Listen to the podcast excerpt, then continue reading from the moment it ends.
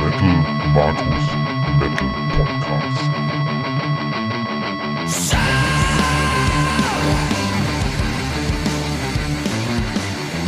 Heute mit dem Thema Album des Monats Dezember. Herzlich willkommen zurück, liebe Hörerinnen und Hörer, zur 20. Folge von Metal Markus Metal Podcast. Und das ist die erste Folge, die auch in 2024 aufgenommen wird. Heißt also, die Sorge von Spark, was machen wir, wenn 2024 nicht kommt, war vollkommen unbegründet, denn 2024 hat angefangen und hier sind wir also im neuen Jahr. Aber Inhaltlich geht's noch um das letzte Jahr, denn klar, ich schulde euch noch so ein paar Informationen zu dem mittlerweile vergangenen Jahr 2023. Was wäre das denn? Ja, wie der Titel es schon gesagt hat, es geht um das Album des Monats Dezember und noch ein paar weitere Themen werden so im Laufe des Januars dann noch auf euch zukommen, die noch mit dem mittlerweile vergangenen Jahr zu tun haben. Sowas wie Album des Jahres, Jahresrückblick und sowas. Das alles steht da auch noch an. Und ihr könnt schon mal gespannt sein, was da sonst noch so passiert.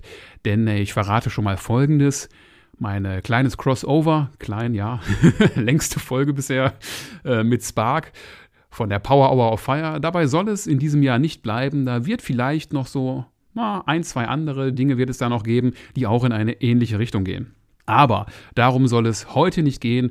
Heute soll es um das Album des Monats Dezember gehen. Und ja, genug der langen Vorräder an dieser Stelle. Springen wir einfach in den Dezember rein und machen das, wie ihr es mittlerweile kennt. Ich arbeite mich durch die Freitage durch, an denen Musik erschienen ist. Verliere dann so ein bis zwei Worte zu den Alben, die ich mir an diesem Datum gekauft habe. Das Ganze passiert dann in alphabetischer Reihenfolge. Und ganz zum Schluss gibt es dann mein Album des Monats, das ich vorher also ausgelassen habe. Also, legen wir los. Am 1.12., das war auch ein Freitag, sind Sachen erschienen. Ich habe mir vier Alben an diesem Tag gekauft. Das erste ist von der Band Star gewesen. Und Star gewinnen an dieser Stelle direkt schon mal einen Preis von mir für den, naja, einfallslosesten Titel für ein Album. Es ist nämlich ihr achtes Album und es hört super revolutionär auf den Titel Chapter 8. Naja, okay. Kann man jetzt sehen, wie man will. Also einen Preis für Kreativität gewinnt man mit dem Albumtitel sicherlich nicht. Was gibt es über dieses Album zu sagen? Es enthält 10 Songs und kommt auf knapp 44 Minuten Spielzeit und ist erschienen bei Inner Wound Recordings. Die Band selbst kommt aus Schweden und macht Power Metal. Es sind äh, vier Mitglieder, Bedeutet also, eine Position ist doppelt besetzt, das ist der Gesang. Der Mensch, der singt, der spielt auch den Bass und der agiert unter dem Titel Magnus Winterwild. Das ist äh, ja ein Künstlername. Wenn ich mich nicht völlig irre, heißt er eigentlich Eriksson. Der gute Mann schreibt dann auch alle Texte und hat auch einen Großteil der Musik komponiert. Die übrigen Songs sind dann vom anderen Gitarristen komponiert worden, der, ich hoffe wieder einmal, ich spreche den Namen richtig aus, Jens Glovegard, würde ich mal denken, spricht man es aus, heißt. Power Metal, ja, ist das Ganze letzten Endes, geht hier und da vielleicht ein bisschen so in die Richtung von Stratovarius, dabei aber weniger jetzt äh, Keyboard-lastig. Mir hat es in Summe eigentlich ganz gut gefallen. Das Album hat nur so für mich persönlich einen kleinen Schönheitsfehler. Nach einem sehr starken Anfang baut es so ein wenig ab. Also zehn Songs sind drauf und die ersten beiden, Heavenly Symphony und Through the Fire and Brimstone, nicht Through the Fire and the Flames, das war nämlich Dragon Force. Äh, die beiden Songs fand ich verdammt stark und habe gedacht, boah, das wird eine richtig geile Platte. Aber ja, so ab der Hälfte geht dem Ganzen so ein bisschen, wie ich finde, dann doch die Luft aus. Das klingt jetzt wahrscheinlich auch wieder gemeiner, als ich das eigentlich meine. Also das ist jetzt kein schlechtes Album, das macht Spaß, sich das anzuhören, wenn man Power Metal mag. Das geht gut nach vorne und ja, äh, kleinen Schönheitsfehler, der mir noch so aufgefallen ist. Ich habe nicht so ganz verstanden, warum es als vierten Song einen Song namens Enchanted Lens gibt. Das habe ich nicht so ganz verstanden, weil ja, das ist irgendwie ein komisches Instrumental und das aus meinem Munde, denn eigentlich mag ich Instrumentalstücke total gerne. Tja, was soll ich sonst großartig sagen? Wenn ihr die Band an sich mögt, äh, werdet ihr hier sicherlich auch genau auf eure Kosten kommen. Und eine Songempfehlung habe ich auch. Ist jetzt wenig verwunderlich, weil ich es eben schon gesagt habe, dass der Einstieg so stark ist. Meine Songempfehlung ist Through the Fire and Brimstone, war auch eine der vorab ausgekoppelten Singles. Auf jeden Fall eine gute Wahl. Geht schön nach vorne mit schöner Solo-Passage. So mag ich meinen Power Metal, so wie meinen Kaffee, den ich jetzt hier mal eben trinken muss, um auch gut bei Stimme zu bleiben. An dieser Stelle auch nochmal folgender Hinweis. Falls ihr euch wundert, wenn später im Jahr dann Sachen erscheinen, wo meine Stimme ein bisschen angekratzt klingt, ist das dem Umstand geschuldet, dass ich natürlich zwischen den Jahren auch ein paar Sachen so auf Halde quasi aufgenommen habe. Und ja, da ist meine Stimme dann vielleicht durch die ja, Situation, die so zwischen den Jahren ja grundsätzlich immer herrscht, Grippe oder was auch immer, ein wenig angeschlagen. Genug aber davon. Auch am 1.12. erschienen ist von der Band Cobra Spell das Album 666. Das ist das erste Album dieser Band. Und die Band kommt, wenn ich das jetzt so richtig rausrecherchiert habe, eigentlich aus den Niederlanden. Erschienen ist das Ganze bei Napalm Records. Zwölf Songs sind drauf. Ja, zehn und so zwei Zwischenspiele sind es eigentlich. Und das gute Stück bringt es auf 49 Minuten und 29 Sekunden. Es gibt ein kleines Novum. Jetzt mit ihrem ersten Album kann die Band von sich behaupten, komplett female zu sein. Und das ist deshalb was Besonderes, weil sie haben auch schon eine EP veröffentlicht, auf der, ich hoffe wieder einmal, ich spreche den Namen richtig auf, Alex Panzer gesungen hat, den man vielleicht als Sänger von der Band Hitten kennt. Aber mittlerweile sind sie halt nur noch ja, weibliche Mitglieder und ich würde mal behaupten, das bekannteste Mitglied dieser Band ist Sonja Anubis, nennt sie sich selbst. Die hat nämlich von 2018 bis 2020 bei den Burning Witches gespielt und von 2019 bis 2022 bei Crypta. In beiden Fällen hat sie dort die Gitarre übernommen, das macht sie auch hier und sie hat dieses Album auch produziert. Und jetzt habe ich euch schon so viel drumherum erzählt und jetzt steht wahrscheinlich die Frage im Raum, ja, was machen die denn eigentlich überhaupt? also, wenn ihr jetzt mal einen Blick auf das Podcast-Cover werft, könnt ihr dort vielleicht auch das Cover von diesem Album erkennen. Es ist das Album, bei dem man denkt, das sieht aus, als käme es direkt aus den 80ern. Es hat so einen, ja, leicht billigen Touch, aber das ist, wenn ihr mich fragt, vollkommen so gewollt. Denn das Cover sieht nicht nur so aus, als käme dieses Album aus den 80ern. Auch, ja, das Album klingt auch absolut so, als käme es aus den 80ern. Und das meine ich jetzt nicht irgendwie böse, sondern absolut positiv. Musikalisch hätte ich gesagt, ja, das ist melodischer Metal oder Hardrock, vielleicht auch mit so ein paar Anleihen an Glamrock oder so. Textlich geht es dann auch um so, ja, ja, was wie soll man das jetzt nennen? Sexinspirierte Themen. Kann man es, glaube ich, am ehesten nennen.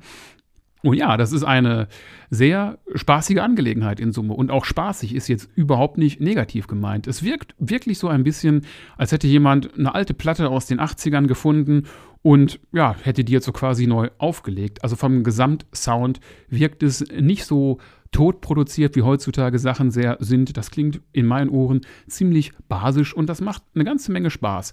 Und es wird bestimmt so den einen oder anderen äh, geben, also so macho-mäßige Sprüche zu diesem ganzen Thema. Die Band hören sich die Leute doch gar nicht an, die wollen doch nur die Mädels sehen. Hm. Kann ich nur sagen, wer sowas behauptet, der irrt sich gewaltig, denn musikalisch hat man hier einiges zu bieten auf jeden Fall.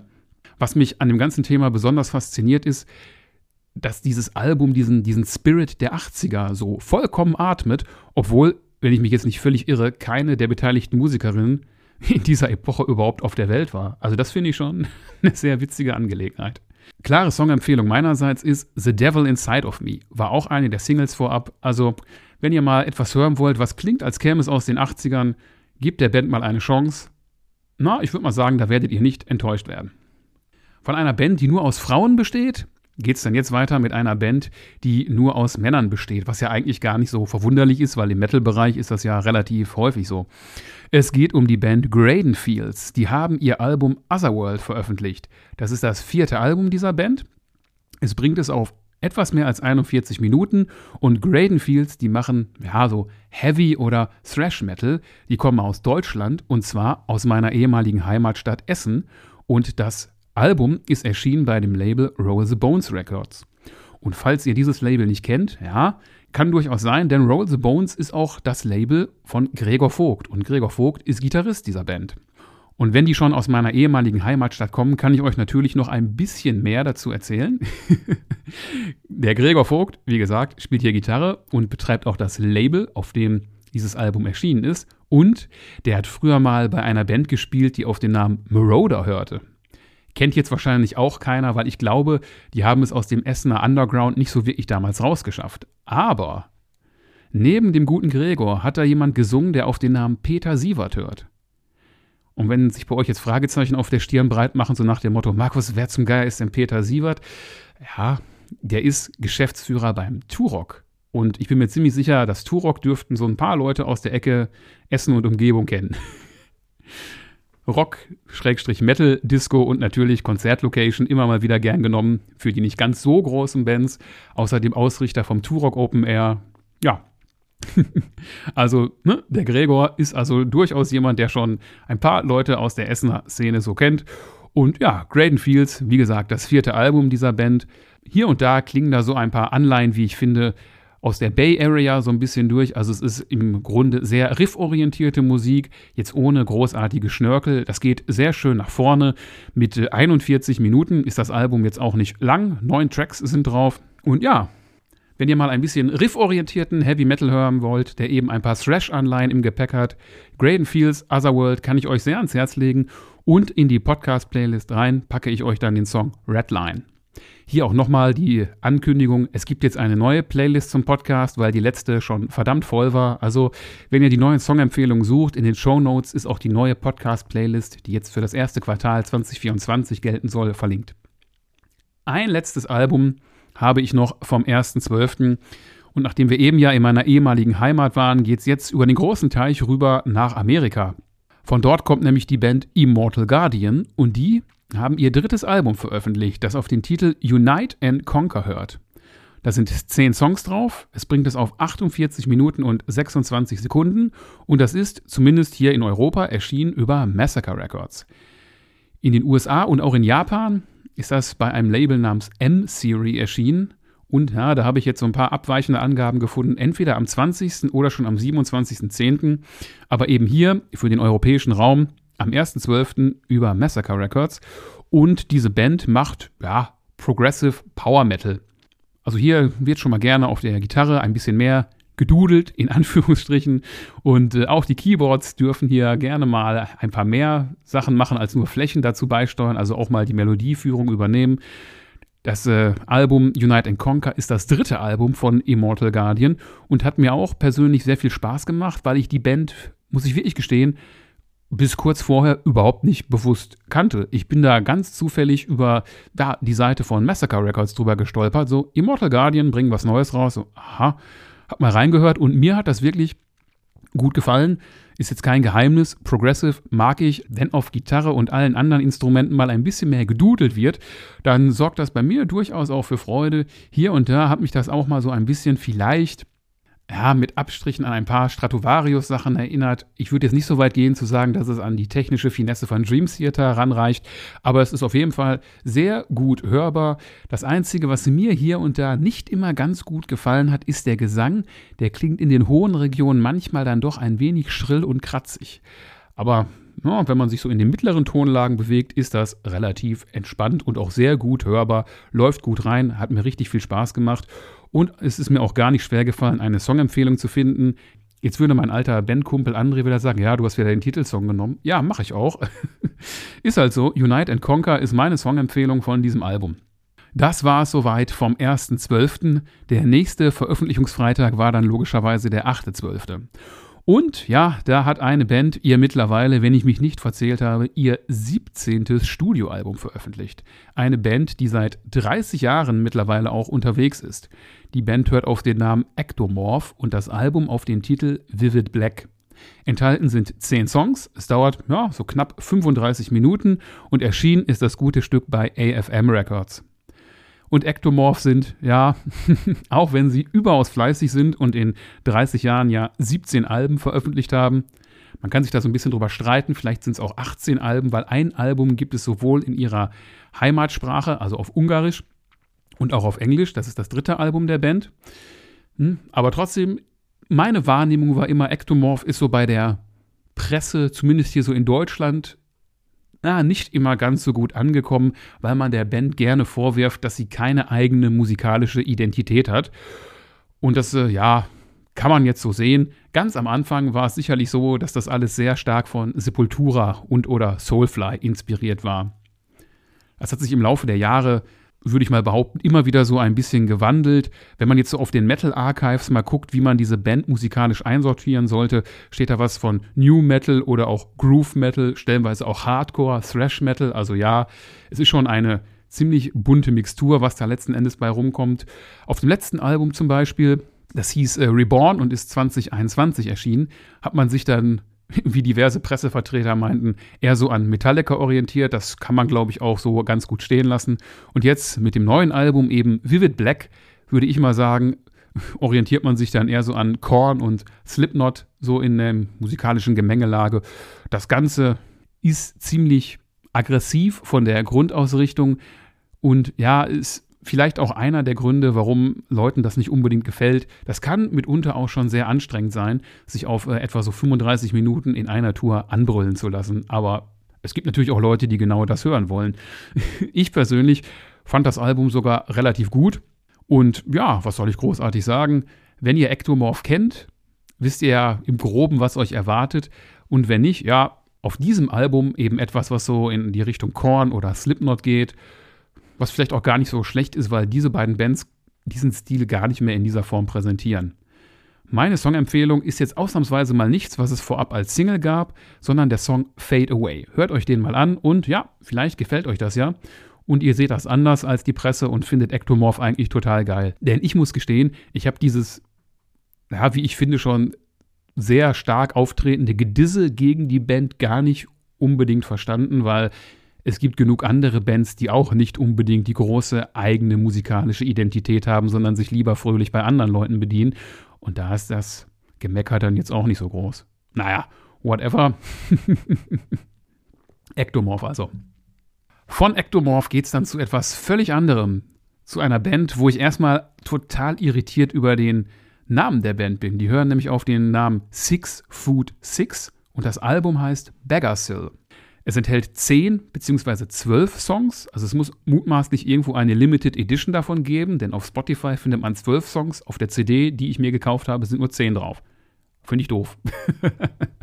Mit den 12 Songs bringt es das Album auf über 55 Minuten und erschienen ist das gute Stück bei Scarlet Records. Das Ganze präsentiert sich dann, ich würde mal sagen, als melodischer Heavy Metal und die Band kommt aus Schweden und es ist das mittlerweile dritte Album dieser Band, wobei ich mir hier auch gar nicht sicher bin, ob das ursprünglich mal wirklich als Band gedacht war, denn das erste Album hört auf den Titel The Six Foot Six Project. Wie bin ich darauf gestoßen? Das ist wirklich mal wieder eine witzige Angelegenheit durch eine Werbeanzeige, die ich auf Instagram gesehen habe, eben vom Label Scarlet Records. Und als ich dann irgendwann vor Weihnachten unterwegs war, ich weiß gar nicht, ob ich ins Kino wollte oder halt wirklich nach Weihnachtsgeschenken gucken war, da stromerte ich dann so durch den Saturn in Essen auf der Suche, ja, halt nach neuer Musik. Und dort stand dann eben dieses Album Six Foot Six und ich dachte, ah ja, das war doch in der Werbeanzeige von Scarlet Records auf Insta, nimmst du einfach mal mit. Es war für mich wirklich so die, die Katze im Sack. ich hatte da vorher nicht reingehört. Und ja, da ist aber ein alter Bekannter am Werk. Christopher Göbel heißt der gute Mann. Und ja, wer die Band Falconer kennt, der weiß, dass Christopher Göbel dort von 2003 bis 2005 gesungen hat. Nämlich auf den Alben The Scepter of Deception und dem, zumindest in meiner Erinnerung, nicht ganz so beliebten Grime vs. Grander. Also durchaus jemand, den man kennen kann. Und ja, es ist jetzt nicht Power Metal, wirklich eher melodischer Heavy Metal. Mancher würde vielleicht sogar sagen, das ist eher manchmal Hard Rock, aber es war für mich eine sehr positive Überraschung, weil ich, wie gesagt, überhaupt keine Erwartungen daran hatte. Einfach blind gekauft, reingehört und gedacht, pff, das ist aber eine sehr runde Angelegenheit, kann man sehr gut hören, schön melodisch, macht so richtig viel Spaß. Und ja, ich weiß jetzt nicht, ob man es jemandem empfehlen kann, der Falconer mag, weil Falconer, würde ich mal behaupten, stellenweise noch eine folkigere Ausrichtung haben. Aber wer halt melodischen Metal mag, mit schönen Melodieführung, der kommt hier sicherlich vollends auf seine Kosten. Ich hätte euch eigentlich gerne den vorletzten Song empfohlen, aber der gehört ja irgendwie nicht zum Album. Der ist auch so ein bisschen. er wirkt auch so ein bisschen ulkig und äh, ich war schwer irritiert, dass er dann auf meiner CD-Fassung überhaupt nicht drauf war. Bin ich schwer enttäuscht. Darum habe ich mich dann für einen anderen Song entschieden, den ich euch unbedingt empfehlen möchte. Fire Will Burn. Super Nummer. Hat mir richtig gut gefallen. Läuft regelmäßig bei mir. Und wie gesagt, wenn man melodischen Metal mag, kommt man hier vollends auf seine Kosten. Wir bleiben dann auch mal bei melodischen Sachen und wechseln zu einer Band, die bei, ja, meinem so ganz persönlichen Lieblingslabel ist, wenn es hier um die Aussprache in diesem Podcast geht. Wer den Podcast schon öfter gehört hat, der weiß, welches Label ich meine. Ich hoffe, ich spreche es diesmal direkt beim ersten Versuch richtig aus. Metalopolis Records. Und falls ihr das mal hört und ich es immer falsch ausspreche, meldet euch gerne bei mir. Ich lasse mich gerne korrigieren. und die Band, um die es geht, die hört auf den Namen Starchild. Und das Album hört auf den Titel Magic Well. Das Label hatten wir schon. Enthalten sind zwölf Songs und das gute Stück bringt es auf 47 Minuten und 16 Sekunden. Es ist das vierte Album dieser Band. Sie macht Power Metal und sie kommt aus Deutschland und diese Band gibt es nach meiner Recherche seit 2014. Und wenn ich mich jetzt nicht völlig irre, habe ich die Band auch genau in diesem Jahr kennengelernt, denn ich meine mich daran zu erinnern, dass sie damals Vorband bei Edguy waren auf der, ja, ich glaube, es war die letzte reguläre Tour, die Edguy so gemacht haben, damals zum Album Space Police, Defenders of the Crown. Da müssten die Vorband gewesen sein. Ja, wie schon erwähnt, es ist Power Metal, es ist melodischer Power Metal mit schön viel Gitarren. Jetzt kommt wieder das böse Wort Gedudel. Insgesamt, ja, sehr, ähm, sehr positiv. Das ist, glaube ich, so die Art von Musik, die Niklas vom PowerPod sehr gerne mag. Es ist auch wieder überhaupt nicht böse gemeint. Ähm, ja, melodische Musik, fröhliche Melodien, die gut ins Ohr gehen, die man gut mitsummen kann und ja, die einfach Spaß machen, wenn man sich das Ganze anhört. Mastermind hinter dieser Band ist wieder einmal jemand, der einen super Namen hat. Ich, also Aussprache ist so hundertprozentig nicht mein Thema heute. Ich hoffe, ich spreche ihn richtig aus. Sandro Giampetro. Und der gute Mann hat auch schon mal mit Michael Kiske gearbeitet.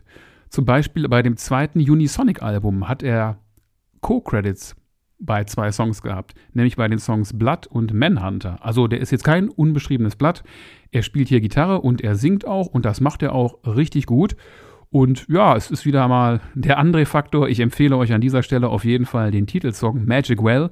Gab es auch vorab als Single und ja, der hat eine super Melodie, dieser Refrain. Wenn der einmal in eurem Ohr drin war, ich würde mal behaupten, ganz so einfach kriegt man den da nicht wieder raus. Und wir bleiben bei den fröhlichen Melodien, die man ja gerne auch mal als Happy Metal tituliert oder wie ich so schön mal ins Leben gerufen habe, VHM, Very Happy Metal. Wenn es eine Band gibt, die ja neben Final Strike Very Happy Metal macht, dann ist das ganz klar Trick or Treat. Der ein oder andere dürfte sie sicherlich kennen durch ihren Sänger, nämlich niemand Geringeres als Alessandro Conti singt da, der ja auch mal bei Luca Turillis Rhapsody gesungen hat und aktuell bei Twilight Force hinter Mikro steht. Die haben kein neues Studioalbum veröffentlicht, aber immerhin ein Live-Album. Das erste Live-Album in der Geschichte der Band. Naja, mehr oder weniger. Warum mehr oder weniger? Man weiß es vielleicht, Trick or Treat sind ursprünglich mal als Halloween Tribute Band gestartet. Und aus dieser Zeit gibt es ein Live-Album. Da sind aber dann wirklich nur Coverversionen von Halloween drauf. Und jetzt A Creepy Night Live ist das erste Live-Album ja, wo dann eben Songs von Trick or Treat selbst enthalten sind. Ja, falls ich es noch nicht erwähnt haben sollte, wenig überraschend, es ist eben Power Metal, die Band selbst kommt aus Italien. Und ja, es ist das erste Live-Album eben, wo die eigenen Songs drauf sind. Zuvor hat die Band insgesamt schon sieben Alben veröffentlicht und dieses Live-Album ist jetzt aufgenommen worden bei zwei Konzerten, einmal in Italien und in den Niederlanden. Und ja, das ist dann so das kleine Manko, was man hier natürlich hat. Es klingt dadurch natürlich nicht wie ein wirklicher Konzertmitschnitt, der halt am Stück aufgenommen worden ist. Und wie ich auch generell finde, hat das Album nicht wirklich viel Live-Atmosphäre. Da sind jetzt nicht längere Ansagen drauf, da ist keine echte großartige Begrüßung beim Publikum drauf. Auch nicht irgendwie das obligatorische, Leute, wir nehmen heute ein Live-Album auf, ne, ihr müsst jetzt alles gehen. das fehlt da zum Beispiel komplett. Aber es, ja, also ich finde, es herrscht sehr wenig echte Live-Stimmung ich habe das Album mal so im, im Shuffle mit anderen Alben gehört und man merkt eigentlich gar nicht, dass es eine Live-Aufzeichnung ist. Das klingt jetzt wahrscheinlich gemeiner, als es eigentlich ist, denn musikalisch ist an diesem Album überhaupt nichts auszusetzen. Es bietet einen wunderbaren Querschnitt über die Alben der Band. Ich kann jetzt nicht mit hundertprozentiger Sicherheit sagen, dass wirklich von jedem Album, das die Band so veröffentlicht hat, auch mindestens ein Song drauf ist, aber es sind zumindest sehr alte Songs auch dabei. Zum Beispiel Like Donald Duck ja, der Song heißt wirklich so. Und auch ansonsten haben Trick or Treat mitunter sehr lustige Songtitel. Und ja, Das Album ist wie gesagt am 8.12. erschienen, also so quasi im Weihnachtsgeschäft. Und es gibt einen Bonussong, also eine Studioaufnahme. Und das ist dann, wen wundert es jetzt, ein Song, in dem es um Weihnachten geht. Der Song hört auf den Titel When the Lights Fade Out, Santa's in Trouble. Auf jeden Fall auch ein sehr lustiger Song mit einem sehr witzigen Text, wie eigentlich alle, naja, nicht alle, aber ein Großteil der Songs der Band auch eher augenzwinkernde Texte haben. Ist ein Live-Album darum kein Kandidat für ein Album des Monats, ist ja meine eigen gesetzte Regel, aber nichtsdestotrotz gibt es hier eine Songempfehlung meinerseits: Aquarius Diamond Dust. Aber auch ansonsten, das Album kann man super hören und wenn man Trick or Treat nicht kennt, ist das, glaube ich, ein sehr guter Einstieg, weil man kriegt einen super Querschnitt und eine sehr gute Vorstellung davon, wie diese Band eigentlich klingt. Das war's zum 8. Dezember. Es geht weiter mit dem 15. Dezember und von, ja, jetzt ein paar eher fröhlichen Einträgen geht es dann zu etwas schwererem, etwas schwermütigerem. Um eine Band, die auch schon verdammt lange im Geschäft ist und die ihr mittlerweile 19. Studioalbum veröffentlicht hat. Die Band heißt Therion. Kennt ihr bestimmt. die sind schon, schon richtig lange dabei. Therion haben ja früher, ja, eher sowas wie, wie, wie Death Metal, würde ich mal behaupten, gemacht und haben dann ja 1996 das Album Teli veröffentlicht, wo sie mit Chor gearbeitet haben, also wo ein Chor weite Teile des Hauptgesangs übernommen hat. Und das war so der, ja, ich würde mal sagen, der Startschuss für die Richtung, in die sie sich seitdem entwickelt haben. Mittlerweile läuft das Ganze so unter Symphonic oder Operatic Metal. Und ursprünglich kommt diese Band aus Schweden. Und was haben sie jetzt veröffentlicht? Wie schon gesagt, es ist das mittlerweile 19. Album. Es hört auf den Titel Leviathan 3 oder Leviathan 3, wie auch immer. ja, der Leviathan, der ein oder andere wird es wissen, das ist äh, ein Seeungeheuer. Und äh, ursprünglich kommt das Ganze aus der jüdischen Mythologie, aber auch im Christentum wird der Leviathan gerne als Symbol für den Untergang der Welt in irgendeiner Form genutzt. Und dementsprechend, ja, erwarten einen jetzt hier jetzt nicht fröhliche Songs. Erwartet bei Therion eigentlich aber auch keiner. In Summe sind es elf Songs, die es auf 52 Minuten und 26 Sekunden bringen. Erschienen ist das Ganze bei Napalm Records. Was gibt es sonst noch dazu zu sagen? Klar, wenn das Ding Leviathan 3 oder 3 heißt, gab es natürlich auch Leviathan und Leviathan 2 vorher. Überaus erstaunlich, denn ja, in drei Jahren haben Therion diese drei Alben wirklich veröffentlicht. 2021, 2022 und jetzt Ende 2023. Die Band, ja, habe ich früher durchaus gerne gehört. Also Teli, dieses Album, wo mit dem äh, Chor begonnen wurde, habe ich damals, kann ich wirklich sagen, rauf und runter gehört. Es ist dann irgendwann aber auch von meiner Festplatte so ein bisschen verschwunden, also meiner Neuronalfestplatte, jetzt nicht von meiner digitalen. Diese CD steht wirklich bei mir hier noch im Regal. Und ähm, das letzte Mal bewusst reingehört in Therion habe ich bei dem Album Beloved Antichrist. Das hat mich so ein bisschen verschreckt. Das war so ein bisschen überambitioniert, würde ich mal behaupten. Aber jetzt, das neue Werk hat mir wirklich sehr gut gefallen. Lustig ist, es hat mich stellenweise an eine andere Band erinnert, nämlich an Imperial Age. Aber naja, das Lustige ist jetzt, das liegt daran, dass Imperial Age eigentlich eher wie Therion klingt und nicht umgekehrt. Also es ist quasi ja, umgekehrte Inspiration, würde ich mal behaupten. Nur habe ich halt in der jüngsten Vergangenheit wesentlich öfter Imperial Age als Therion gehört und dann kommt eben so dieser Vergleich, ah, klingt ja wie Imperial Age. Tja, was kann ich euch sonst noch zu diesem Album erzählen? Wie schon erwähnt, es ist Symphonic oder Operatic Metal. Also es geht mal schnell zu, aber auch oftmals sehr getragen. Und es gibt hier einen Song, den ich so als ja, Mensch, der so doomige Sachen mag, sehr fantastisch fand. Das ist der letzte Song auf dem Album Twilight of the Gods. Der ist schön doomig, der ist langsam, der baut langsam Atmosphäre und Spannung auf. Richtig klasse Nummer. Okay, war auch vorab eine Single, aber meistens gibt es ja einen Grund, warum man einen Song als Single auskoppelt. Darum ganz klare Empfehlung meinerseits. Twilight of the Gods von Therion packe ich euch auch in die Podcast-Playlist. Und damit kommen wir jetzt zu dem Album, bei dem ich mir selbst nicht so ganz sicher bin, ob das jetzt an dieser Stelle eigentlich überhaupt richtig ist. Es ist ein Live-Album, also sowieso kein Kandidat für das Album des Monats, aber nichtsdestotrotz habe ich es mir gekauft. Die Band ist Thy Art is Murder und das Album hört auf den Titel Decade of Hate live in Melbourne. Die machen Deathcore und die kommen aus Australien. An dieser Stelle muss ich erstmal meinem ehemaligen Klassenkameraden Christian danken, der mir diese Band empfohlen hat, nachdem er irgendeine der anderen Podcast-Folgen gehört hat. Vielen Dank, Christian. Hat mir auch wirklich gut gefallen, auch wenn Deathcore nicht so zu 100% immer mein Genre ist. Aber ja, dieses Album hat mir richtig gut gefallen. Und jetzt nochmal die erklärenden Worte dazu, warum ich mir nicht so ganz sicher bin, ob dieses Album in diese Folge gehört. Naja. Im Streaming gibt es das Album schon seit dem 27. Juli. Aber sowohl auf den Seiten von Nuclear Blast, worüber es erschienen ist, als auch dann auf Amazon hieß es immer, der physische Tonträger erscheint am 15. Dezember. Tja, seltsame Angelegenheit, habe ich nicht so ganz verstanden, ist jetzt ja letzten Endes auch gar nicht so wichtig, weil, wie gesagt, Live-Album und sowieso kein Kandidat für das Album des Monats. Was kann ich euch sonst dazu sagen? Ja, der Albumtitel legt es vielleicht schon nahe. Wer die Band kennt, weiß es. Decade of Hate. Man zelebriert das zehnjährige Jubiläum dieses Albums Hate und hat es komplett und am Stück live gespielt in Melbourne. Und außerdem hat man noch drei weitere Songs gespielt, sodass das Album es in Summe auf 13 Songs bringt und 60 Minuten Spielzeit. Das komplette Hate-Album ist also enthalten, sowie drei weitere Songs der Band. Das sind Hate Squad Anthem, Holy War und Puppet Master. Hat mir im Summe auch wirklich gut gefallen und auch eine Songempfehlung kann ich hier ganz klar aussprechen. Das ist direkt der Opener des Albums Reign of Darkness. Die Studiofassung ist auch einer der meistgespielten Songs auf Spotify von dieser Band. Kann ich mich nicht mit der Hörerschaft drüber streiten. Wer Deathcore mag, hier gibt's richtig auf die Fresse, wenn man das mal so sagen darf. Und nun kommen wir zum einzigen Album, das ich mir am 22.12.23 gegönnt habe. Es geht um eine Band, die eigentlich gar keine richtige Band ist. Wer Folge 18, das weihnachtliche Interview mit Mace gehört hat, der weiß jetzt, worum es geht, um die Frostbite Orc Kings. Die haben nämlich ihr Debütalbum The Orkish Eclipse an genau diesem Datum veröffentlicht.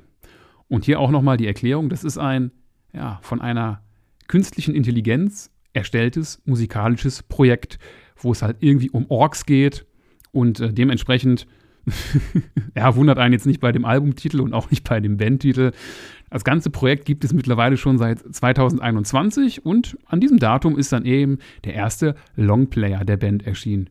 Also so wie ich es verstanden habe, ist diese Musik eben komplett durch eine AI oder durch eine KI, wenn man es deutsch übersetzen möchte, komponiert worden. Und äh, die künstliche Intelligenz hat offenbar auch gemerkt, dass Vinyl, also Schallplatten, im Moment schwer on vogue sind, denn die zehn Songs des Albums bringen es gerade mal so auf 35 Minuten und 36 Sekunden, also genau die ideale Länge, die man so auf eine Schallplatte packen kann. Das wäre jetzt gemein, ich weiß.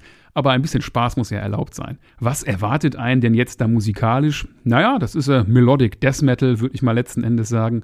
Und ja, man kann jetzt sicherlich darüber streiten, ob man sowas hören möchte oder nicht. Ich habe mich auch so ein bisschen schwer damit getan, aber ich habe gedacht, ja komm, man muss dem Ganzen ja zumindest mal eine Chance geben und reinhören.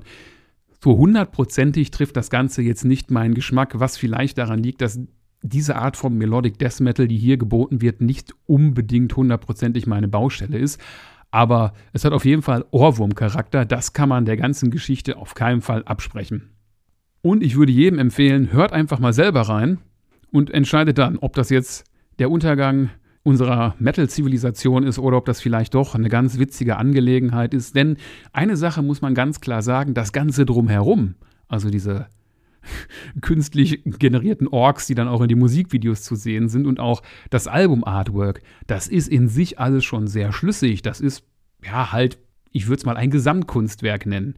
Muss man jetzt natürlich nicht mögen, wenn man sagt, nee, geh mir weg mit Musik, die von künstlicher Intelligenz komponiert wurde, möchte ich nichts mit zu tun haben, kann ich vollkommen verstehen. Naja, aber wenn ihr es doch mal ausprobieren wollt, habe ich auf jeden Fall auch eine Songempfehlung für euch. Empfehlen möchte ich euch den Song Hammers High. Nein, das ist keine Coverversion von Hammerfall. Hammerfall haben nur einen Hammer. Die Orks haben offenbar mehrere davon, darum können sie auch mehrere Hammer hochhalten. Warum auch immer. Ich meine, vielleicht ist das ihr Kriegsgerät. Völlig egal, vergesst, was ich gesagt habe. Denkt einfach nur, Hammer Sai ist meine Songempfehlung von diesem Album. Hört mal rein und wenn es euch gefällt, checkt gerne mal das ganze Album aus. Und es würde mich freuen, wenn ihr in den Kommentaren auf Insta, Facebook oder wo auch immer vielleicht mal eure zwei bis drei Gedanken zu dem Frostbite Or Kings hinterlassen würdet. Egal, ob ihr es gehört habt oder nicht. Mich würde wirklich interessieren, was meint ihr dazu? Ist das cool? Ist das blöde? Ist das. Keine Ahnung. Eure Meinung würde mich ganz gewaltig dazu interessieren. Damit sind wir beim letzten Veröffentlichungsfreitag des Jahres angekommen, nämlich beim 29.12. An diesem Datum hat die Band Fiddler's Green ihr, wenn ich mich nicht verzählt habe, 15. Studioalbum veröffentlicht. Es hört auf den Titel The Green Machine. Enthalten sind zwölf Songs, es dauert knappe 40 Minuten und es ist, wie eigentlich üblich bei Fiddler's Green, bei Def Shepard Recordings erschienen. Fiddler's Green, ja, was soll ich zu Fiddler's Green sagen? Ich mag diese Band vom Grundsatz sehr gerne. Fiddler's Green ist eine Band, die ich schon sehr oft live gesehen habe, aber eigentlich nie, weil ich sie sehen wollte. klingt jetzt auch wieder total gemein. Ich meine damit ganz einfach Folgendes. Fiddler's Green habe ich, wenn ich mich nicht irre, dreimal im Zuge der eisheiligen Nacht von Subway to Sally gesehen, weil sie dort eben halt öfter dabei sind. Und auch auf mindestens einem weiteren Festival habe ich Fiddler's Green gesehen. Also ich bin nie bewusst zu einem Fiddler's Green Konzert hingegangen, aber ich habe es mir immer gern angeguckt, wenn sie irgendwo dabei waren. Und naja, so ähnlich ist das auch mit den Alben von Fiddler's Green. Ich habe mir auch das neueste Album dann wieder gekauft, weil ich sie jetzt bei der Eisheiligen Nacht gesehen hatte und sie da auch zwei oder drei neue Songs gespielt haben, die mir eigentlich auch ganz gut gefallen haben. Aber ich kann das nur ganz schwer in Worte fassen. Fiddler's Green ist für mich die klassische Liveband. Wenn die irgendwo spielen, da kannst du hingehen und ich garantiere dir, du wirst nicht enttäuscht sein. Diese Band macht Party, die macht Stimmung. Das sind super Musiker, die wissen absolut, was sie tun. Na, hier und da ist es vielleicht mal ein bisschen zu routiniert. Diesen Vorwurf habe ich in der Tat schon mal von Leuten gehört. Aber hey, die machen das absolut super. Als Liveband sind die einsame Spitze und auch, wie gesagt, es sind keine schlechten Musiker. Dementsprechend kann man jetzt nicht irgendwie sagen, dass The Green Machine ein schlechtes Album wäre, dass da schlechte Musik drauf wäre oder dass, keine Ahnung, es irgendwie schlecht produziert wäre oder sonst was. Aber es ist wieder so ein Album, das kaufe ich mir, das höre ich mir dann zwei, dreimal an, denke dann auch, ja, das gefällt mir ganz gut. Aber es gibt für mich wenig äh, ja, Impulse, so ein Album gezielt zu hören. Also ich würde selten hingehen und sagen, jetzt höre ich mir mal ein komplettes Album von Fiddler's Green an. Das klingt wieder einmal total gemein. Ich weiß. Leute, es tut mir leid, es ist meine Meinung. Ich mag die Band. Ich würde sie mir auch jederzeit auf jedem Festival wieder anhören und auch ich würde meinen Spaß haben. Ich weiß es absolut. Aber mit Alben von Fiddler's Green tue ich mich immer ein bisschen schwer. Nichtsdestotrotz kann ich euch natürlich eine Songempfehlung aussprechen. An dieser Stelle auch nochmal folgende Einschätzung meinerseits. Es gibt ja grundsätzlich so zwei Arten von Songs, die Fiddler's Green machen.